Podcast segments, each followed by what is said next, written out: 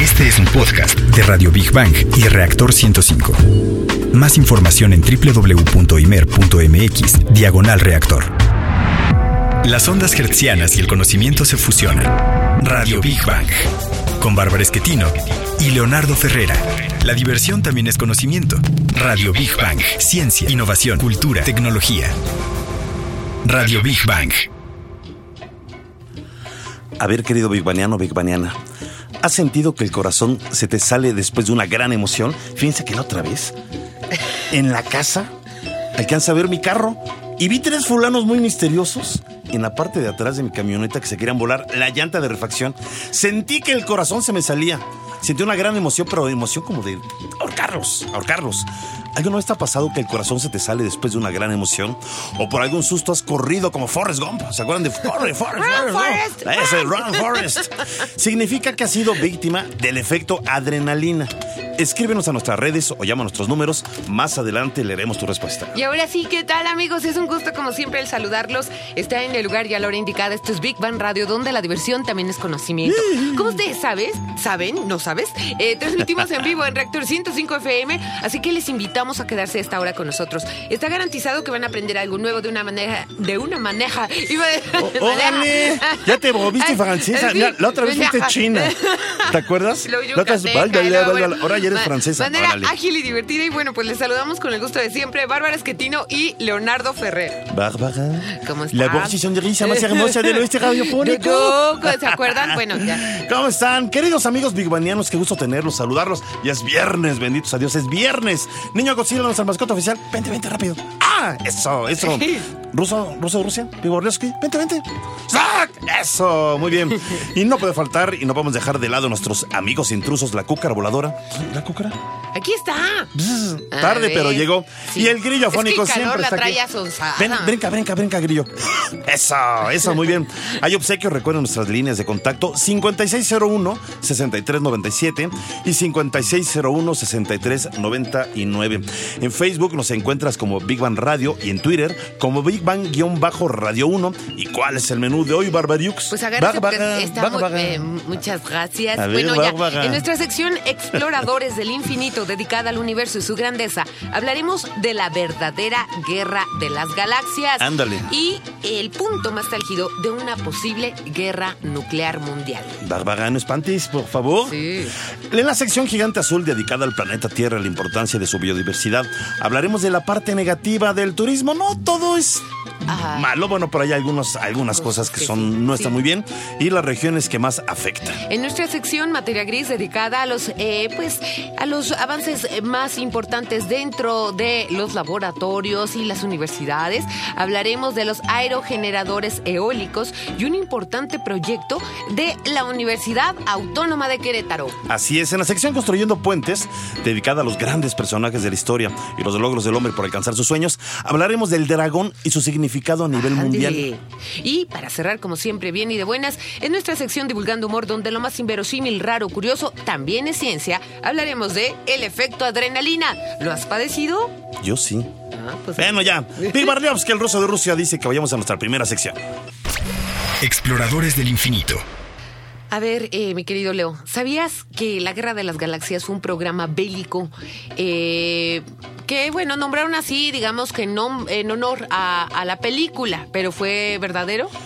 Eh, por ahí lo comentaste con Toñito y día se tiene que ver el Ronald Reagan. Por ahí lo vas a- a, comentar, ¿no? Bueno, pues vamos a conocer la historia. Hace 34 años, y acorde al puro estilo del ex actor y ex presidente de Estados Unidos, Ronald Reagan, en 1983 pronunció un discurso televisado el 23 de marzo en el que pedía a la comunidad científica norteamericana se dispusiera a desarrollar una defensa antimisiles de todo el territorio norteamericano. Así es, bueno, y esto era para garantizar la protección del territorio norteamericano de cualquier ataque nuclear. Esta iniciativa, llamada Defensa Estratégica o IDE, fue rápidamente dominada como la Guerra de las Galaxias. Denominada, ¿no? Sí. Sí, ajá. Como la Guerra de las Galaxias, y este programa contemplaba el espacio exterior con fines defensivos y se buscaba en una combinación de varios medios de destrucción. Bueno, por ejemplo, se pensó en la posibilidad de derribar los misiles balísticos intercontinentales a través de rayos láser. También se proponía elaborar rayos láser químicos, que no sé cómo serían estos, ¿verdad? Pero se oye muy, muy aterrador. Y bueno, el rayo de partículas neutras también, el espejo lá- eh, láser, etcétera. Bueno, lo mejor de esto, y según las encuestas de la época, es que este plan le encantó al pueblo norteamericano, ya que les ofrecía lo que pocos gobiernos, que era el estar completamente seguros. Seguros y por otro lado, el acabar con su enemigo histórico número uno, Claro. la URSS, Sí, la Unión claro. Soviética. Esto, por supuesto, prendió los focos rojos de los soviéticos, quienes se sintieron a merced de las decisiones de los norteamericanos, quienes, por cierto, ya los identificaban como el imperio del mal. Ven nada más. Vamos a escuchar más información en voz de Rogelio Castro. La década de los 80 sería la del recrudecimiento de la llamada Guerra Fría entre los Estados Unidos y la Unión de Repúblicas Socialistas Soviéticas. El programa balístico conocido popularmente como la Guerra de las Galaxias pretendía la militarización del espacio y la creación de un escudo antimisiles. Lo positivo de esta renacida confrontación y el peligro de una guerra mundial entre estas dos superpotencias fue la carrera espacial, la cual tomó un nuevo impulso, llegando así los primeros vuelos de transbordadores espaciales que inician con el Columbia en 1981. Radio Big Bang. Bueno, pues con el tiempo eh, quedó demostrado que Estados Unidos no conseguiría crear el super escudo que había prometido, el antimisiles que tanto prometía, ¿no? Pero bueno, lo que sí logró es llevar a los soviéticos a su peor crisis financiera, ya que al hacerle frente a este enorme reto armamentístico, pues les hizo invertir enormes sumas de dinero. A ver, Big Barlowski, no te enojes. Fíjate, en 1991, la Unión Soviética divulgaría que la dichosa guerra de las galaxias perseguía el objeto de provocar una carrera armamentista ante una amenaza inexistente. Así que al final del, día, Ronald Reagan y los Estados Unidos efectivamente ganaban a los soviéticos, pero no con rayos láser, sino con dinero, dejando esta potencia sumida en una devastadora crisis que posteriormente haría que se disolviera. Y saludamos en el estudio a nuestro querido amigo Toño Yedías de la Sociedad Astronómica de México. ¿Cómo estás, Toñito? Muy bien, ¿y ustedes qué tal? estás como camarón, que- Sí, de este calorcito, ¿verdad? Está muy, muy fuerte. Venga, venga, mi Toño, camarón. Pues sí, este justamente este, este programa, bueno, el extinto programa de Sí, Star Wars sí. de Ronald Reagan, en realidad Ajá. recibió ese nombre por una como especie de burla, por Ajá. así decirlo. Pues lo grandioso, Eh, ¿no? sí. Que prometía y todo. Claro, digo, y en realidad para esa época en la que se había propuesto este, este proyecto, sí estaba un poco eh, de ciencia ficción como Sí, tal. sí, sí. Digo, ah, por así decirlo, está empezando esto de la carrera espacial, sí, más o menos por la época estaba empezando a, a- a cimentarse bien. Sí. Y el hacer una, eh, por así decirlo, todo este proyecto, lo que, lo que platicaban, pues no, es, no era tan viable como parecía. Pero Ronald Reagan, como tal, eh, sí era una persona que era muy Carismática. carismática y sobre todo que quería... Marketing, como- exacto, lo que marketing. Pero, la gente lo quería, o sea, la gente Sí. le creía, ¿no? Pero también Pero es como dicen, dar, dar lo que quieres, eh, decirle lo que Recordemos quieres cómo era. Ronald Reagan.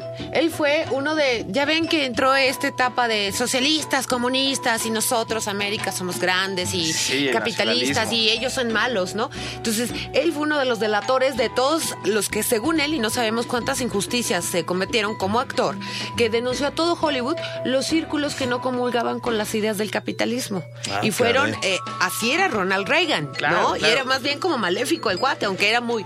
Decías qué guapo, qué simpático, qué carismático. Sí envolvía a la gente. Sí, sabía, sabía hablar, ¿quién no actúa en la política? Bueno, y aparte ¿Quién no él- actuó en la política? y aparte él era actor. Él era actor. No muy bueno, pero era Pero actor. era actor, Sí. Lo menos sabía. Era vaquero, ¿verdad? Era vaquero, de bueno. Hacía de muchas Pero era, era vaquero como de películas no de gran producción. Decían que era como de películas de más o menos bajo presupuesto, pero sí era conocido Sí, finalmente. no, no, no, Lo que más bien nunca presidente. nadie se creyó es que iba a llegar a ser presidente, y menos que iba a hablar de una guerra de las galaxias. Claro, de hecho ahorita me acordé de Volver al Futuro cuando le, bueno, en una escena, ¿no? Que le dice, sí. ¿quién, es el, quién es el presidente tal año? Sí, Ronald sí, es Reagan. verdad. Ronald Reagan, el actor. Sí, es- y ¿Cómo? otra Ah, cosa, cierto, pero sí, es cierto. rápidamente, eh, eh, bueno, lo que estamos hablando es uno de los presidentes incluso más queridos de los Estados Unidos, Ronald Reagan, ¿eh? para que lo tengamos bien claro.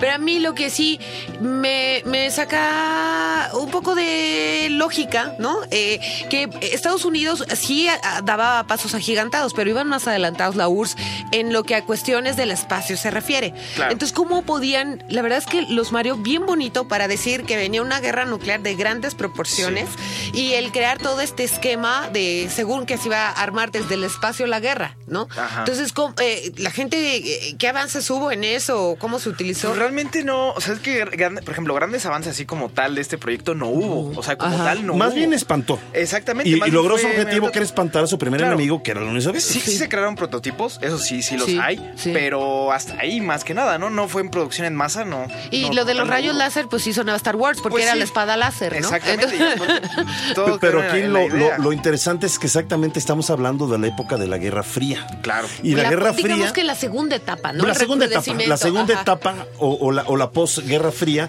donde se seguían utilizando, digamos que las mismas armas, pero las armas no eran las que conocemos, las convencionales, las bélicas, sino eran las, las armas de espantar el uno al otro, decir yo tengo tal tecnología y puedo destruirte, aunque finalmente Sí. no veías nada. Entonces todo lo dejaban a la imaginación y era una especie de guerra, pero psicológica, Sí. que Claro. tuvo efectos eh, eh, importantes, ¿eh? Tanto para. Estados Unidos como para la Unión Bueno, más Soviética. para la Unión Soviética. Sí, y digo, y también la Unión Soviética después de, o sea, porque estamos hablando ya después de la carrera espacial. También después de la carrera espacial, la Unión Soviética quedó literal en bancarrota. Sí, quedó muy como, mal. como bien habían dicho, hubo muchas más misiones espaciales de la Unión Soviética Sí, que claro. de la, pues de la, antes era la, no, todavía no era la NASA, pero bueno, ya este, Sí. de, la, agen- de la Agencia Espacial de Estados Unidos, llamémosla así. Sí. Pues mira, yo- Oye, pero, pero rápido, rápido. ¿Se crearon nuevas armas a través eh, en Pues esta sí, época? eh, en así súper avanzadas. Sí, sí, en la época sí, pero como tal fueron solamente prototipos que ya posteriormente se fueron ocupando más. Ahora sí ya para la milicia, que hoy en día sí se pueden ocupar Ah, algunas cosas. ¿Como cuáles, más o menos? Pues, por ejemplo, ayer, eh, el GPS, por ejemplo, se, Ah. se desarrolló justamente en esa época. Fíjate. Fue la época en la que estaba desarrollándose. wow, está Sí, interesante. también, por ejemplo, eh, la visión infrarroja, Ajá. como tal, también está desarrollando más o menos en esa época. Pues no fueron tan grandes, ¿no? Digo, para hacer un, el, el escudo este antimisiles. Sí, no, eso sí no era. ¿En la actualidad hay un escudo antimisiles en algún territorio de Pues este planeta? no, no hay como. No, es- ¿verdad? ya- así escudo, escudo no, pero sí hay, por ejemplo, están desarrollando en algunas partes del mundo misiles que siguen trayectorias de otros misiles para justamente impactar en alguna parte de la atmósfera antes de que toquen el suelo. Es Wow, como- está muy interesante. Pues mira, escucha al profeta Leo. La guerra de las galaxias. Sí, Ahorita sonara a ciencia ficción, pero Siempre creo que habrá un momento y no tan lejano en el que pudieran llegar eh, pues, eh, la- los conflictos en el espacio Pues sí. entre una nación y otra nación. Claro, de hecho de los últimos temas que hemos estado, este, hemos estado hablando se vinculan todos y sí podría ser a partir tal vez de alguna ocupación de algún planeta o de alguna, no sé, alguna ciudad que se establezca en algún otro lado, en el, en el espacio. ¿Viviremos Podría- todavía, Toñito? Pues me gustaría. No, ¡Venga! a mí no me gustaría. 134 años, Toñito, y sigues bien jovenazo, ¿no? Sí. Ah, es cierto, pues ¿no? muy muy, muy interesante. Muchas gracias, Oye, Toñito, como rápido, siempre. este, ¿has sentido el efecto adrenalina? Sí, A sí, ver, sí. platícanos. Pues eh, yo creo que donde más sentí adrenalina fue más o menos cuando, cuando tenía 12 o 13 años, que fue la primera vez que, que hice mi primer rappel.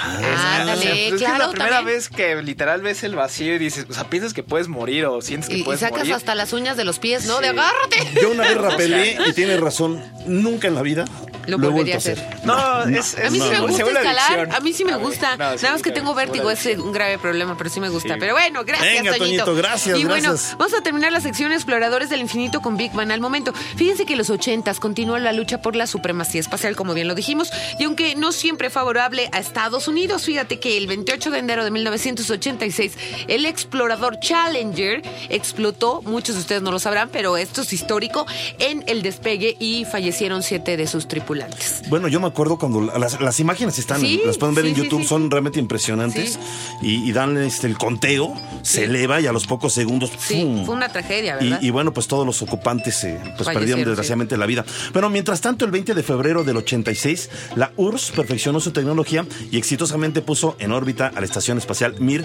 que permaneció en el espacio hasta el año 2001. ¿Quiénes eran más chipocludos, verdad? Bueno, ahí ustedes saquen sus conclusiones. Así Eh, es. Pues vamos ahora a nuestra siguiente sección. ¿verdad? Así es. Gigante Azul. A ver, eh, eh, como lo adelantamos en el menú, siempre hemos hablado del turismo como una actividad eh, benéfica para México y el mundo. Tan solo en el 2016, fíjense que 35 millones de turistas extranjeros ingresaron a nuestro país. Esto nos coloca en el lugar número 10 a nivel mundial de la lista de países más visitados. Hoy es un buen lugar. Sí, ¿eh? excelente. Eh, eh, incluso a veces hemos estado. Más abajo. Llegamos a estar en el cuarto, llegamos a estar en el quinto. Ah, más arriba, pero, yo creo 50, ¿no? Este, bueno, sí, Con cuando por ejemplo Acapulco. Fue el primer Sí. destino a nivel mundial. Sí, sí, a nivel mundial y muchos años eh, fue así. Pero bueno, el tener el lugar número 10 es muy honroso, uno de los países más visitados. El turismo aporta, fíjense, el 8.7% del Producto Interno Bruto y genera millones de empleos directa e indirectamente también. Pero también existe, digamos que el lado B de la moneda, ya que se ha convertido en una de las actividades más dañinas para nuestra biodiversidad. Me refiero a la de nuestro país, pues requiere de una variada gama de servicios que no siempre, no siempre son planificados. Que si estuvieran planificadas, Uh, no importa sí. el número de visitantes. Sí, el problema es que mientras más visitantes hay y, me- y a menor eh, planificación, pues hay mayor afectación ambiental. Mira, por ejemplo, la alta concentración de turistas en las playas mexicanas provoca una sobreexplotación y desgaste de las mismas, transformando con esto el aspecto físico de las zonas naturales, destruyendo ecosistemas, contaminando los suelos y alterando la calidad de vida. Las, los invitamos a escuchar más información en nuestra siguiente cápsula. Según la Organización de las Naciones Unidas para la Agricultura y la Alimentación, en México desaparecen a diario 4.43 hectáreas de manglar debido a la construcción de villas, hoteles y condominios sobre las dunas costeras. Entre los lugares más afectados se encuentran Manzanillo, Colima, Escuilapa, Sinaloa, Chetumal, Quintana Roo y Acapulco Guerrero. México alberga el 47% del área total de manglares y de seguir así, para el año 2025, si no se toman medidas urgentes, habrá desaparecido el 50% de los manglares. Radio Big Bang. Universum, el Museo de las Ciencias, nos hace invitación eh, muy amablemente a este, este evento. Ven al museo para que conozcamos los ecosistemas de nuestro país. Por ejemplo, queridos Big Banianos, ¿ustedes sabían que hay manglares en Xochimilco o en el eje volcánico de Puebla? Bueno, esto es solo una parte del recorrido, ya que en el mismo pues, se abarca toda la República Mexicana y se realiza a través de la exposición interactiva México Vivo, una travesía mega diversa. Bueno, con esta exposición se cierran los trabajos del año Dual México-Alemania y surge por iniciativa del Instituto eh, Goethe, Ajá. Universum, la Sociedad Mexicana de Botánica, Conavio y el Instituto de Biología de la UNAM. En la misma podremos conocer más de los ecosistemas más representativos de México. Ahorita me quedé pensando con esto del eje volcánico de Puebla, manglares. Sí, sí lo hay y es precisamente por eso que debemos de conocer para no afectar. O sea, yo, yo, es mi humilde opinión, que entre más tengamos conocimiento de la riqueza biológica que tenemos, eh, pues menos vamos a afectar, porque muchas cosas las hacemos por desconocimiento, ¿no?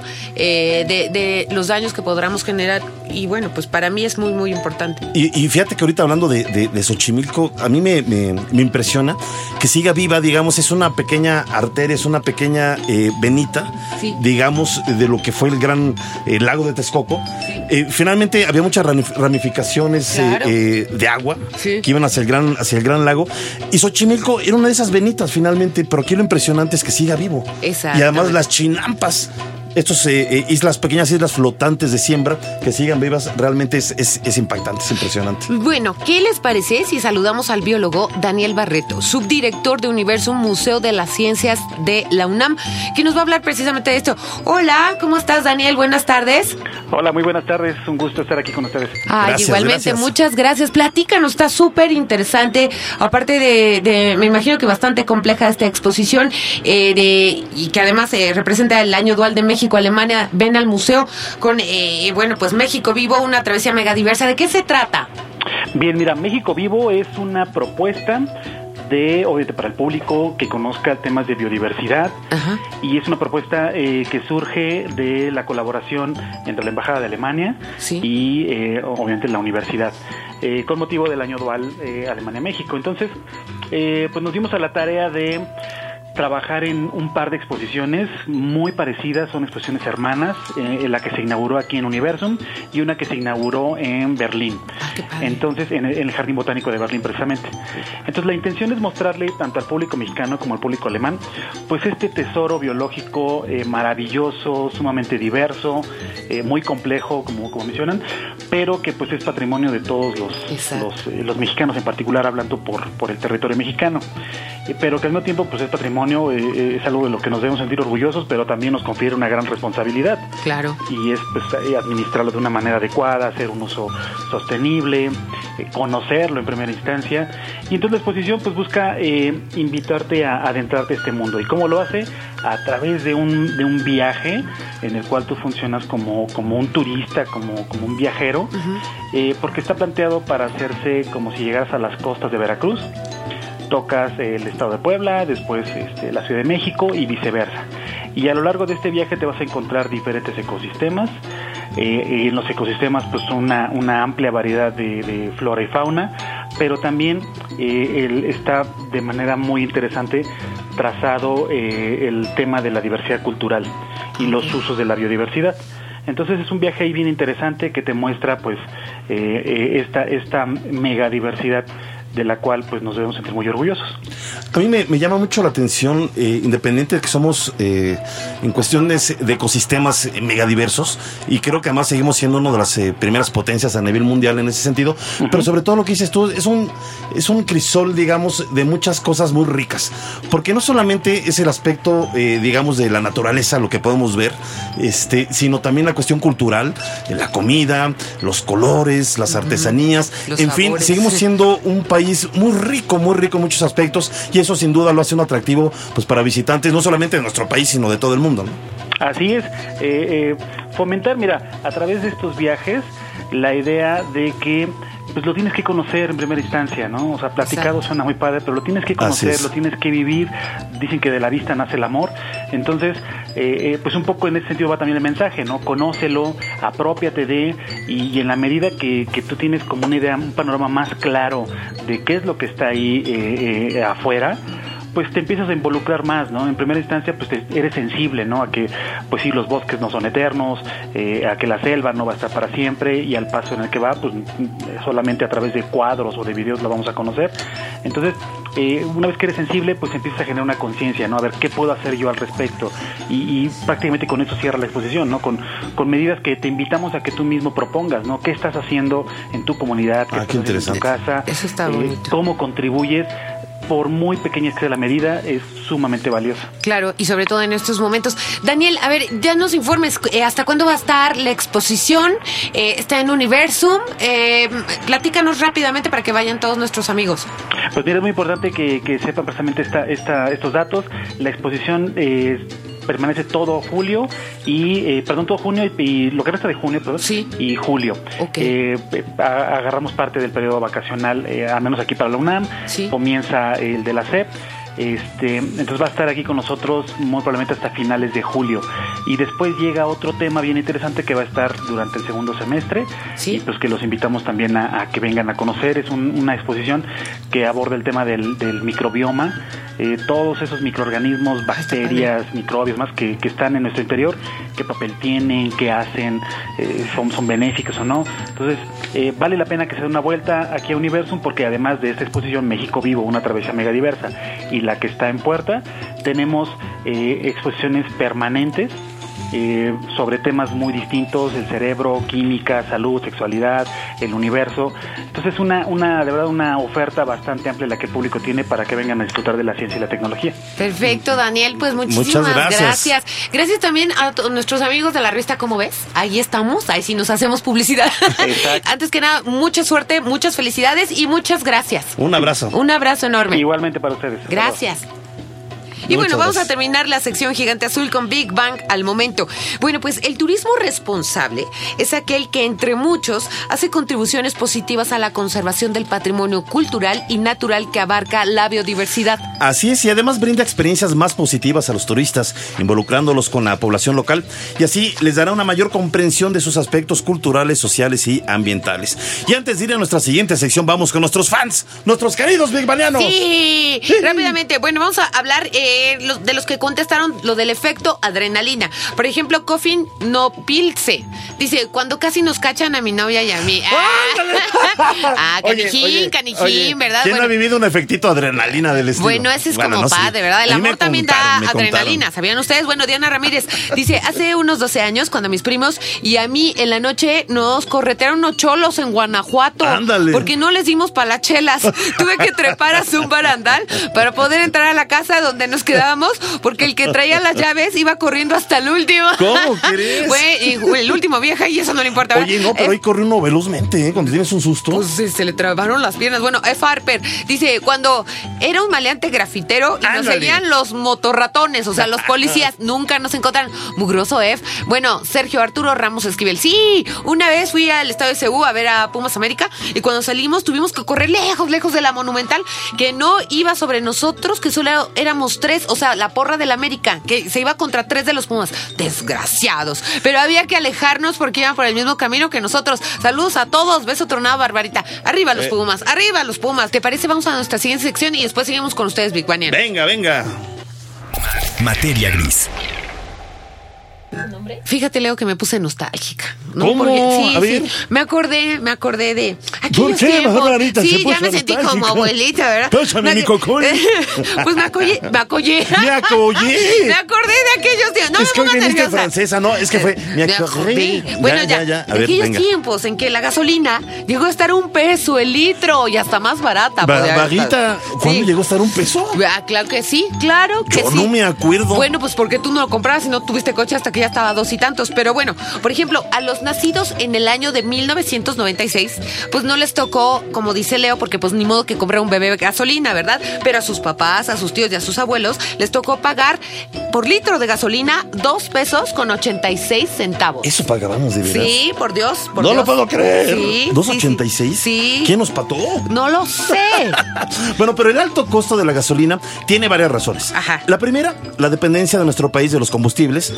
Digo, para que se una idea, México está situado como el cuarto consumidor de combustibles por habitante a nivel mundial. Vean nada más. Para darnos una ligera idea, chequen los niveles de contaminación que hemos sufrido durante décadas. décadas. Así yo, es. yo re- recuerdo que los ochentas estaban como tremendos, ¿eh? Nada más que no habían contingencias y no todo el mundo tenía para un auto, pero de que estaba contaminado, estaba contaminado. Pero bueno, Así en es. muchos países está más que claro que el petróleo se va a acabar. Y bueno, por lo tanto, sus derivados también. El problema sigue siendo la dependencia de ellos, pues en la vida diaria. Es por eso que el uso de energías alternativas no es una cuestión de moda, sino de supervivencia y al mismo tiempo de visión a futuro. Órale, Barbarita, ¿Eh? mira. Barbaristófeles. No es cuestión de moda, sino de una supervivencia. Oh, bueno, ya. Órale. Ok. A ver, una de estas energías limpias que muchos países están aprovechando desde hace años es la energía eólica, que es la que se obtiene del viento y se usa para producir su, eh, a su vez energía eléctrica mediante aerogeneradores. Vamos a escuchar más información en la siguiente cápsula. Desde el 2013, la Universidad Autónoma de Querétaro comenzó a trabajar en un proyecto de aerogeneradores para la producción de energía eléctrica y hace dos años creó un aerogenerador de 12 metros de diámetro y de 12 kilowatts, una máquina industrial con tecnología aportada en su totalidad por la Universidad Autónoma de Querétaro. Los resultados fueron muy favorables, así que dicha institución ha seguido el desarrollo de esta tecnología en manos de los alumnos de la Facultad de Ingeniería. Otro aspecto positivo es que en la actualidad los aerogeneradores de la Universidad Autónoma de Querétaro son transferibles a la industria, ya que se cuenta con los derechos de propiedad que están validados. Radio Big Bang. Esto está muy padre. Vamos a platicar más adelante con nuestros amigos, amigos bigmanianos de la Universidad Autónoma de Querétaro. Pero antes, vamos a una pausa y regresamos con más de Big Man Radio. Radio Big Bang. ¡Yay! Ya estamos de regreso en Big Bang Radio, donde la diversión también es conocimiento. Estábamos hablando, perdón, hace un momento de los aerogeneradores eólicos. Fíjate, me acordé en la ventosa en Oaxaca. Son los impresionantes. ¿Ah, sí? Nombre, impresionantes. Eh, y le llaman la ventosa porque hace un aire impresionante. ¿eh? Pues hay que aprovechar eso, yo, claro. yo en alguna ocasión llegamos en helicóptero Y si a cierta hora no te vas, este, te tienes puedes que quedar. volar, claro. No, ya no puedes volar. Imagínate Ok. el viento que hay. Bueno, en la actualidad el uso de ellos tiene un impacto positivo los aerogeneradores eólicos porque generan energía eléctrica limpia y así deja de depender de combustibles fósiles. Tan, tan solo, fíjense, a nivel mundial hay 84 países que a través de esta energía suministran sus redes eléctricas. Y es que aparte de no contaminar, como bien dijo Leonardo, reportan excelentes ventajas económicas. Ya si no piensan en la ecología, piensen en la lana. Bueno, por ejemplo, China se ubica como el país con mayor capacidad mundial de energía eólica, seguido en segundo lugar por Estados Unidos y en tercer lugar encontramos a Alemania. Oye, España está en un lugar eh, privilegiado también. Por ahí no eh, debe Digo, estar no en esos los- lugares. debe estar dentro de los primeros, pero estos, digamos, puse los tres primeros para no cansarnos, ¿verdad? Con la lista total, pero bueno. ahí Está bien, Barbarita, Bueno, está y- bien. Y, ahora sí, ahora sí, y estamos muy, muy contentos de, de recibirlos eh, y agradecemos mucho esta entrevista a el doctor Juan Carlos Jauregui Correa, coordinador del doctorado. ¿Todavía, ¿Todavía no lo tenemos? Ok, bueno, van a estar con nosotros el doctor Juan Carlos eh, Jauregui Correa, coordinador del doctorado de Ingeniería de la Facultad de Ingeniería Bueno, de la Universidad En lo Autónoma que hacemos contacto, yo déjame platicarte mi Sí. experiencia de la ventosa en Oaxaca. Sí. Bueno, entrar en un aerogenerador es como casi casi subir escaleras como si subieras casi casi una pirámide. Sí. Nada más que todo en círculo, imagínate. Sí. O sea, son unos 40, 50 o 60 Sí. metros de altura, no, no me acuerdo cuánto un aerogenerador. Sí. Vas subiendo, subiendo, subiendo, subiendo, subiendo, subiendo. Y de repente llegas a la parte, digamos, que es como el, el motor. Sí. No es tan grande, ¿eh? el motor, digamos, que, que impulsa con la ayuda del viento a, a- a estas hélices. Es impresionante estar dentro de un aerogenerador en la parte de arriba. Es verdaderamente impresionante. Sí. De hecho, yo no sé por qué te da más miedo bajar que subir. Como que vas subiendo, como que ya te, te acostumbras. Pero de repente como que te entra un mareo de aquellos que para bajar, en verdad, batallamos bastante. Y ya cuando íbamos a subirnos al helicóptero, nos subimos. Ajá. Y a la hora, ¿qué quieren muchachos? ¿Qué? Hay mucho viento, no podemos volar. No. Si volamos, no vamos a contar esta experiencia. No, pues mejor nos quedamos. Oye, pero tú fuiste, em, digamos, eh, testigo de toda la energía que se puede generar con estos aerogeneradores. Sí, sí, mira, de hecho esto eh, eh, en México, entre comillas, ya tiene algunos años, no tantos, pero ya tiene mucho más en otros países. Por ejemplo, España eh, trajo esa tecnología a, México. Ellos ya estaban muy adelantados en, esa tecnología. Y sí, básicamente es aprovechar el viento para que eh, puedan tener electricidad eh, poblaciones. Hay un poblado en España, pequeñito, es más, ¿qué te puedo decir que tendrá? Tal vez unos 1500 habitantes. Se llama Carratrac en España. Bueno, tiene una cantidad de aerogeneradores y todo Carratraca se alimenta exactamente gracias a su electricidad a esos aerogeneradores. Y, y yo, yo cuando conocí ese pequeño pueblo dije, bueno, en verdad que esto sí es primer mundo. Sí. Y, y- y lo que ellos pagan de luz es una risa. O sea, pues es casi nada, casi ¿En casi es, es simbólico. En Carratrac. O sea, te digo, 1500 habitantes y una cantidad de aerogeneradores importantes. Entonces, casi, casi, bueno, no, no un aerogenerador por persona, pero sí te podía decir que al menos habría unos 60, 70 aerogeneradores suficientes para eh, alimentar de electricidad a esta pequeña población. Pues, eh, pues está súper interesante, mi querido Leo. Vamos, estamos intentando, este, no tenemos eh, el hacer el enlace eh, ahorita a Querétaro. Porque Mira, no- de todas maneras, eh, ojalá y lo logremos hacer ahorita, pero sí queremos reconocer a la Universidad Autónoma de Querétaro porque escuchan Big Bang Radio y nos, Sí. enteramos, nos enteramos porque, Sí. de, de hecho, te escribieron a ti, ¿verdad? Sí, Barbarita? a mí, bueno, escribieron a, a Big Bang Radio. A Big Bang Radio. Eh, ahorita vamos a tratar de, de enlazarnos con ustedes y ya. Pero de todas maneras, bueno, mandamos un saludo enorme a la Universidad Autónoma de Querétaro. Agradecemos en verdad que escuchen este programa y en un momentito más, por ahí nuestra querida Sekyun también va a decir, este, por ahí otro fan que nos escucha que tiene que bajar de una delegación a otra porque le, le gusta escuchar Big Bang Radio. Pues vamos a concluir la sección materia gris con Big Bang al momento. India, Australia, Japón, Corea del Sur, Taiwán y Tailandia a partir del 2014 incrementaron notablemente el uso de energía eólica. Ok, y en América Latina, Argentina, Brasil, Chile, Colombia y México están apostando por el uso de esta energía, pero aún falta mucho por hacer. Bueno, ¿y qué? ¿Vamos a nuestra siguiente sección? Venga, venga pues. Construyendo puentes. A ver, mis queridos eh, bigbanianos, ya estamos en esta siguiente eh, sección. Y ya que en la anterior hablábamos de China, en muchas culturas, pero sobre todo en el gigante asiático, se venera al dragón, el cual es considerado como el símbolo de todo el país y de las personas nacidas ahí. Sí, bueno, en sí todos los chinos que viven ahí o están esparcidos por el mundo dicen que son Lung Tik Chuan Ren o descendientes del dragón. Este es un símbolo de prosperidad, de abundancia y de buena fortuna. Esta es una concepción muy positiva y además contraria a lo que se piensa del dragón en Occidente. Así es, el dragón celestial es el emblema del emperador y su ejército, ya que representa la valentía, el atrevimiento, poder, divinidad, perseverancia y heroísmo. Pero no solo en China es venerado, también lo es en Japón. Los orígenes del dragón que se veneran en Japón provienen de tres lugares, China, Japón y la India. En aspecto, bueno, pues los dragones japoneses son muy parecidos a los chinos. En el país del sol naciente se venera a Naga, protector de las lluvias y de Buda. Vamos a escuchar nuestra siguiente cápsula. El Festival del Barco del Dragón se celebra en China y en el mundo entero en el mes de mayo. Es una fiesta milenaria en la que se conmemora la muerte del héroe nacional, el poeta Ku Yuan. Se denomina Fiesta del Barco del Dragón porque las regatas que en él participan tienen la forma de dragones y además son la actividad más popular.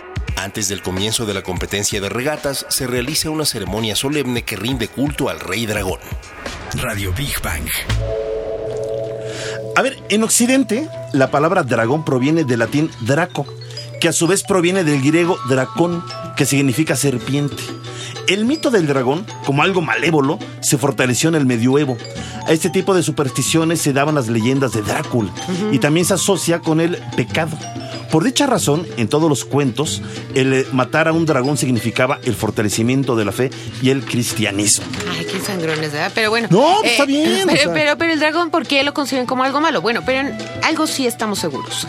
China es un poderoso rival.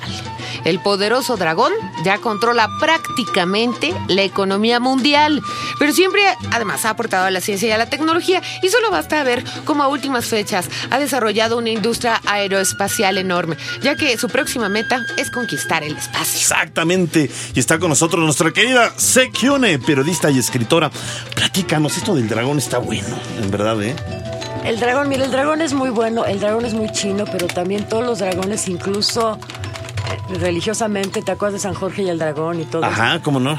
Y- pero mira, vamos a hablar, entonces, vamos a hablar como de los chinos. Vamos Va, a hablar, va, va, va, va. Vamos a hablar de la literatura china. Oye, Órale, sí, es súper muy interesante. poética. Eso es, eh, híjole, es rudísima. ¿Ah, se opone mucho a la literatura japonesa actual, pero mira, vamos a empezar. La literatura china, evidentemente, es la más vieja del mundo. Tiene, dime qué cantidad de miles y miles de años, muchísimos. Ah. Se remonta de los más antiguos of- archivos oficiales dinásticos de la dinastía Ming, que es en un tiempo que ni siquiera nos podemos imaginar porque es muy antiguo. Antiquísimo. Entonces dicen que los clásicos chinos son el clásico del té, el clásico de la economía, el Ajá. clásico de la paz, son muchos. Ajá. Pero vamos a hacer una cosa, vamos a recomendar hoy para el fin de semana una cosa insólita. Vamos a recomendar a dos chinos escritores contemporáneos. Ajá. Ok, Voy a pronunciar los nombres muy bien. a ver. A ver, ya ves que mi, mi estudio del chino. A ver, venga, A ver, venga. Échale. Ok, allá, allá voy. Se llama Q, es con Q, Q, I, U. Q es claro, como dar el Q, ya Sí. viste. Q, dar Es que Q, Q. Sí, pero Q tienes que hacerlo como China Q. Bueno, Q, bueno. Ajá. Q Xialong. Ajá. que escribió, por eso empiezo con él, un cuento que se llama El dragón de Shanghái. Ah. Ándele. Este nació en 1953 y se dio a conocer mundialmente por una, con una serie de novelas policíacas protagonizadas por un detective que les va a poder encantar. Es casi como Rafael Bernal o casi como Poirot. Ajá. Por el inspector jefe Chen Sao. Lo dije bien. ¿De ahí sale lo de la policía china? Luego les decimos cómo es la policía china, Sí. pero... Ok. Mira, el inspector jefe Chen, Chen Sao Ajá. Traslada a los lectores a la realidad social y cultural de la China moderna y te acuerdas la difícil época de transición de la revolución cultural que quemaron los libros y que era una cosa espantosa, ahorita les cuento. Pero este, este detective, este detective se ha vuelto un héroe ya no solo para los chinos, sino también para los americanos y para nosotros. Ya lo encontramos en español. Ajá. Entonces se llama El Dragón de Shanghái. Y tiene esta combinación entre los dragones cuando eran soldados y eran ejércitos, como los dragones, como decía Barbarita hace rato, que son verdaderamente unos hachas de los negocios y quieren convertir Claro, todo en dinero. claro, claro. So- pero hay un detective, eso Ajá. es muy bonito, porque de, de pronto se ponen, si se ponen con los jarrones y la escritura es complicado. Sí. Si se ponen nada más con la espiritualidad es complicado. Sí. Si se ponen con la policíaco es divertidísimo. Pues- se los bueno, digo. aquí lo ponían muy simpático, lo de complot mongol, ¿no? Pero. Sí, pero esos, esos son los esos son de la Mongolia, entonces no puede revolver porque tú lo- las maldiciones chinas Sí. podríamos hablar Ah, de las claro, los chinas. fantasmas chinos. No, y ya bueno, sabes sí, cuál sí, es sí. eso. Bueno, una se las digo para que la, la Sí. empleen. A ver, venga, A ver. venga. Una maldición es así, que nunca cambies, ¿no? Dice, ojalá siempre sigas igual. Ojalá tengas una vida interesante. Allá te acabaron de maldecir. Sí, ¿verdad? Adiós, ojalá tengas una vida interesante.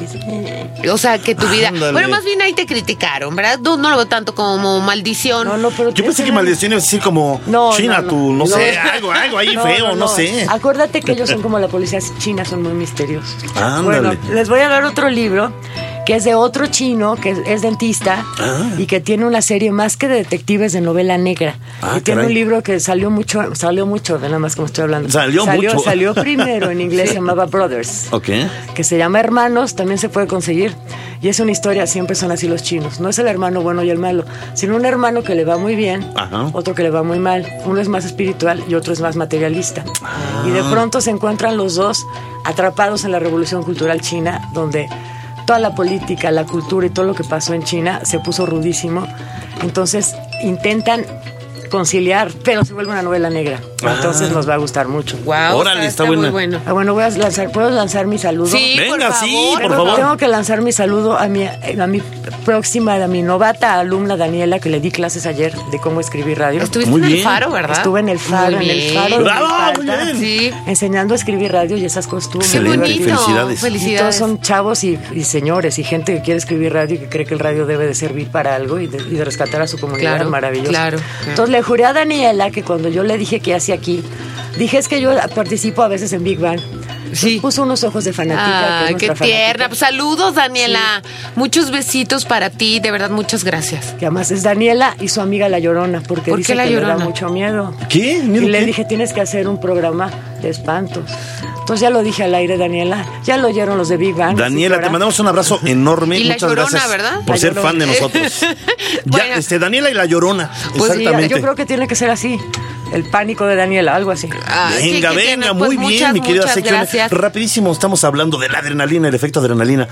¿Has sentido adrenalina alguna vez en tu vida? Así que digas, no sé, por un susto que corrieras más rápido, fueras más fuerte, o no sé, algo, algo, algo de adrenalina. Sí, una vez, una vez que mi pequeña niña, muy pequeña, me dijo, no puedo respirar y se puso azul como la noche. Ay, pobrecita. Pero llegué, me subí al coche, me subí al coche, la cargué aquí, llegué exactamente en dos minutos al hospital y entré a la sala. ¿Cómo? No me preguntes. Con ¡Qué ella cargada barbaridad! entré. Y a los cinco minutos ya estaba conectada al, al respirador. Qué susto, no, pero, no, no, ¿Qué le pasó? pero fue impresionante porque te dio un ataque de asma. Ahí me enteré que tenía asma. Ok, ok. Pero, pues sí estuvo pero la precisión, la precisión fue como... Es, es verdad. Como dragón Había una vez que me, que me chocaron, yo no sé, fui precisa como en auto de carrera, los, los seguí, los seguí, pero ya que les vi la cara dije con permiso. Bueno, Ay, con permiso.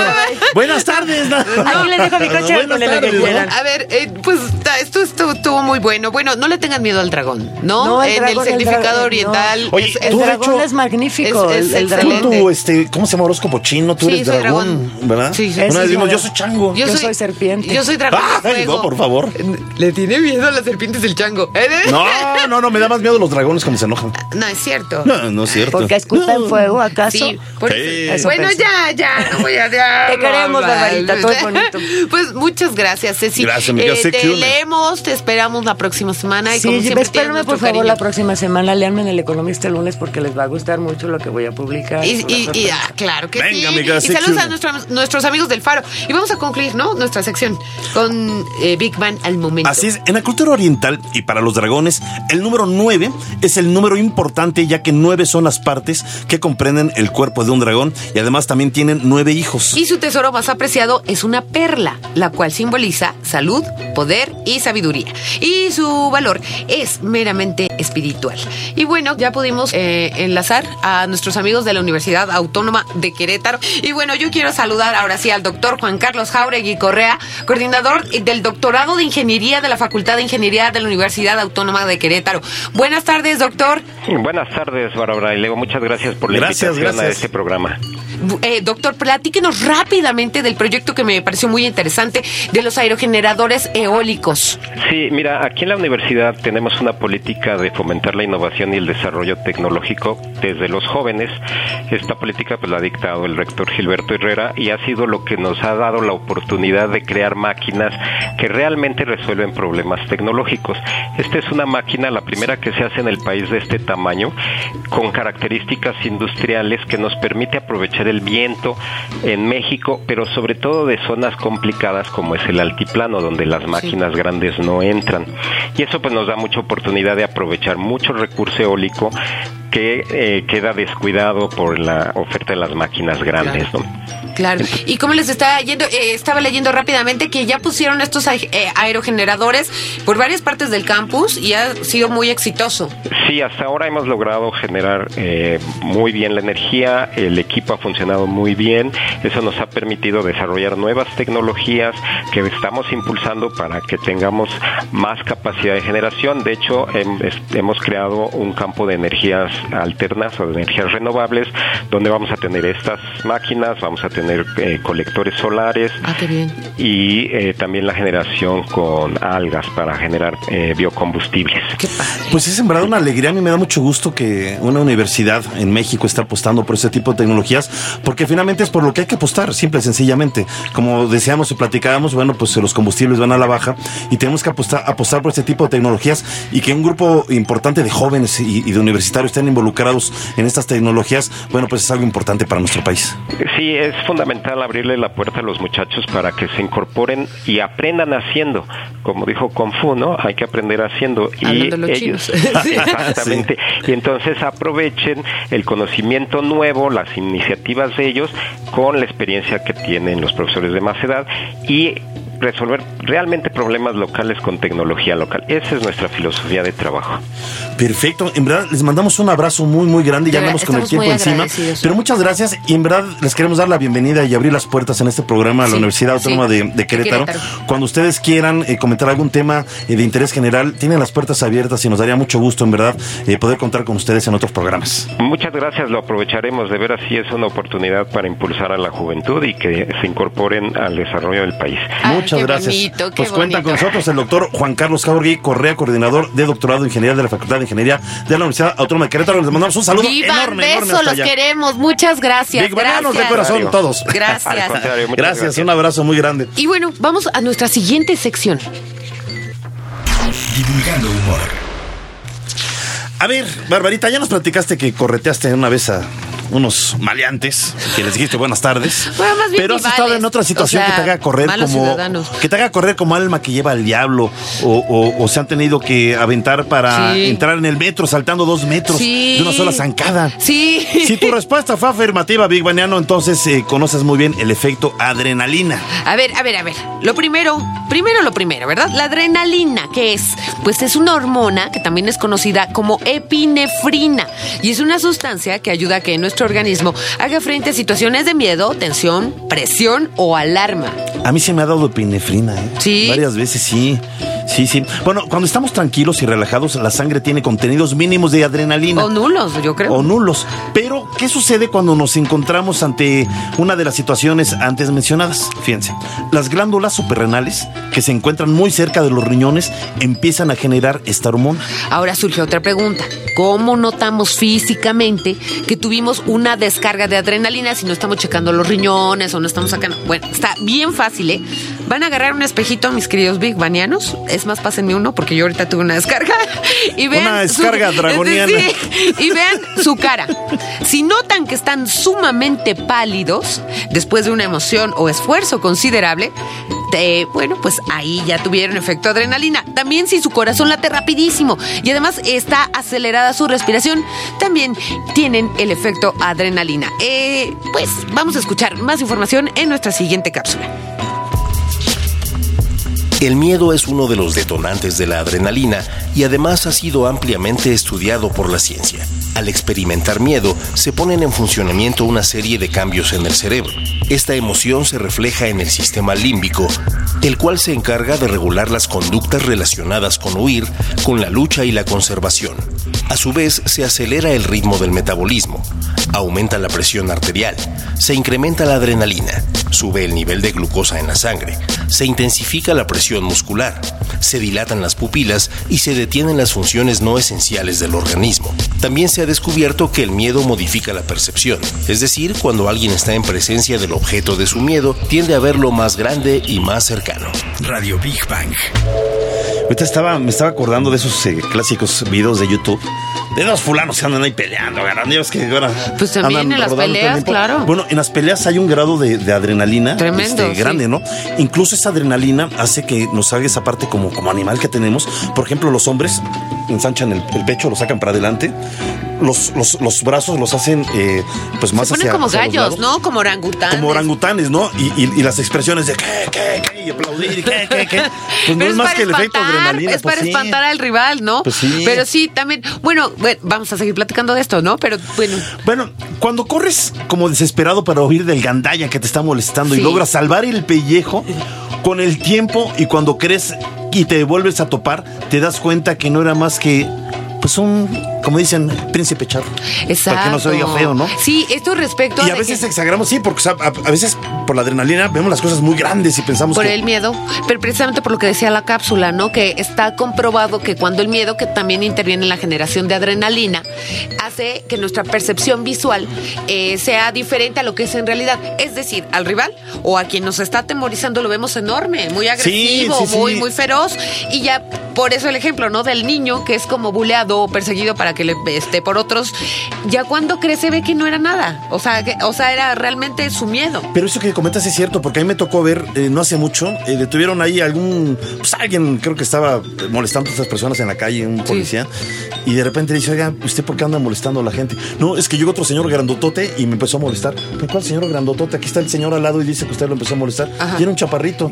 es que yo lo vi muy grandote, o sea, Es verdad, a es exagerar. verdad. Pero, pero gracias a la adrenalina, pues podemos sobrevivir. Bueno, Exactamente. de situaciones de peligro reales, ¿no? Exactamente, exactamente. Y bueno, para los que se preguntaron el porqué de los ojos que se dilatan, porque también en esto interviene la, la adrenalina. Bueno, pues la respuesta es sencilla, porque la naturaleza te ayuda con la entrada de más luz para que obtengas una mejor visión y además puedas huir del enemigo.